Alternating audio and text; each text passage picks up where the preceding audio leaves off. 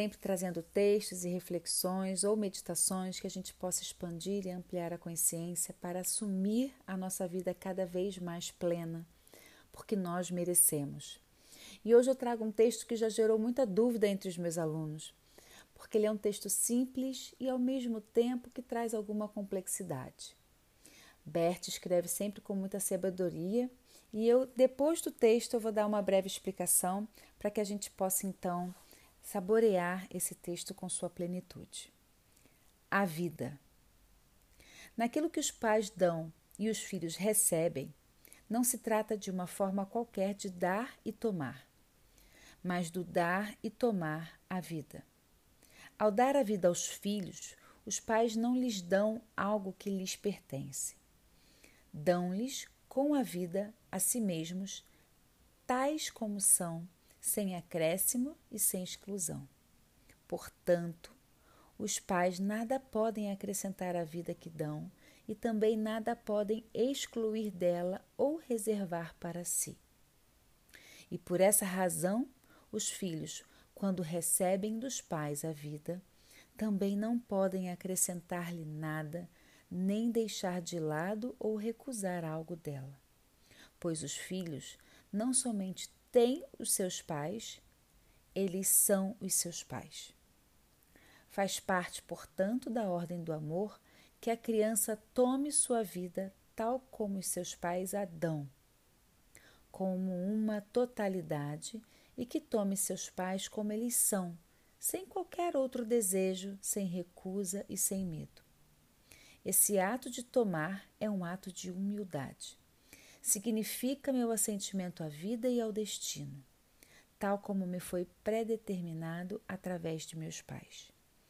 Aos limites que me foram impostos, às possibilidades que me foram dadas e ao enredamento no destino dessa família, na culpa dessa família ou no que haja de pesado e de leve nessa família, seja o que for. É um texto simples, porém um texto que traz para nós uma reflexão importante. Ao receber a vida dos nossos pais, recebemos ela como um presente. E recebendo ela com todo o doce e amargo que vem da ancestralidade e dos nossos pais.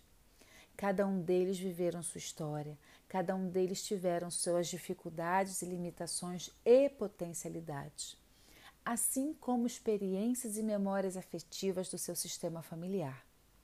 Quando eles se unem como casal e geram a vida que nos é entregue em forma de presente, nós recebemos toda uma predeterminação de destino, ou seja, tudo aquilo difícil que foi vivido, tudo aquilo difícil que não conseguiram superar, também chega para nós.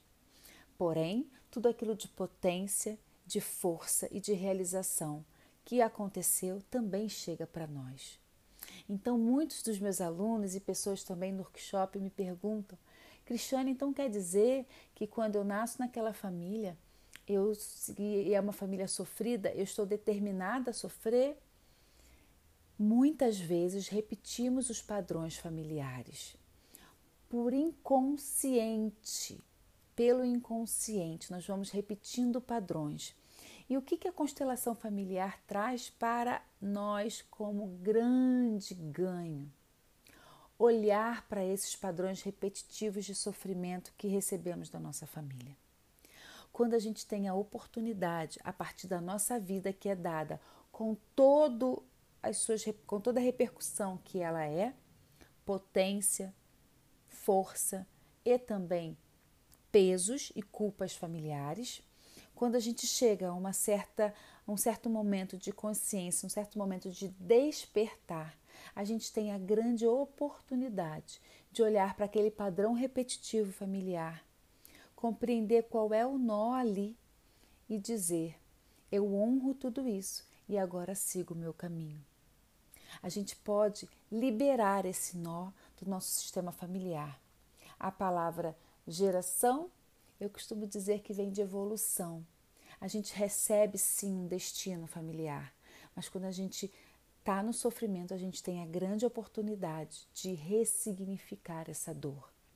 Então, numa família de mulheres que são espancadas, é muito natural que gerações e gerações passem por essa situação de abuso, de espancamento familiar de, entre as mulheres.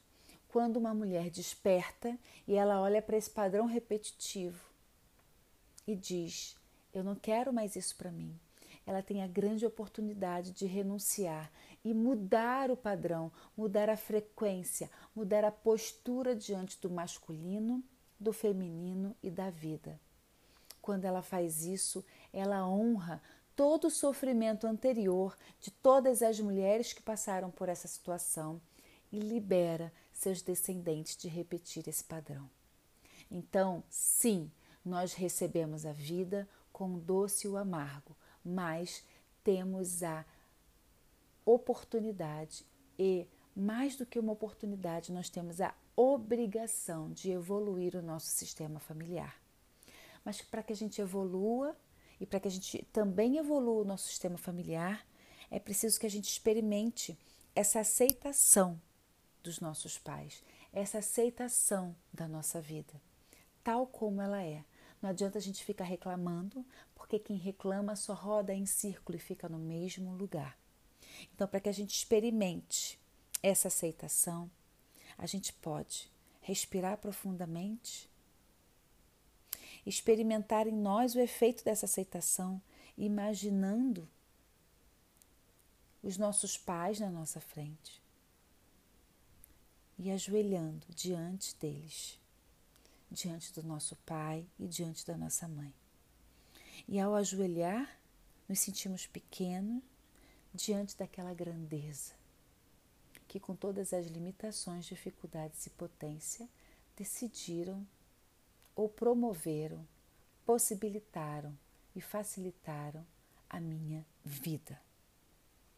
Então, ali pequenos, nós também podemos nos inclinar profundamente até o chão estendendo as mãos para a frente, com as palmas das mãos para cima.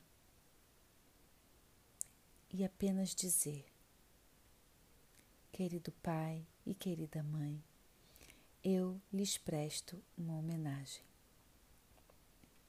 E ao levantarmos, imaginando ele na nossa frente, o nosso pai e a nossa mãe, a gente olha nos olhos do pai e da mãe, dá um grande abraço de agradecimento. Eu espero que essa leitura possa ter te permitido aí expandir um pouco mais, respirar e assumir cada vez mais a sua vida.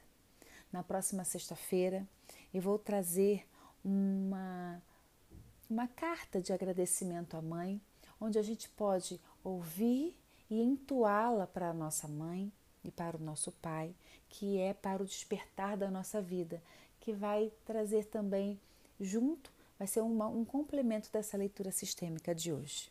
Então, deixo para você o meu carinho, um beijo, um abraço, boas reflexões e até sexta-feira que vem com mais uma leitura sistêmica.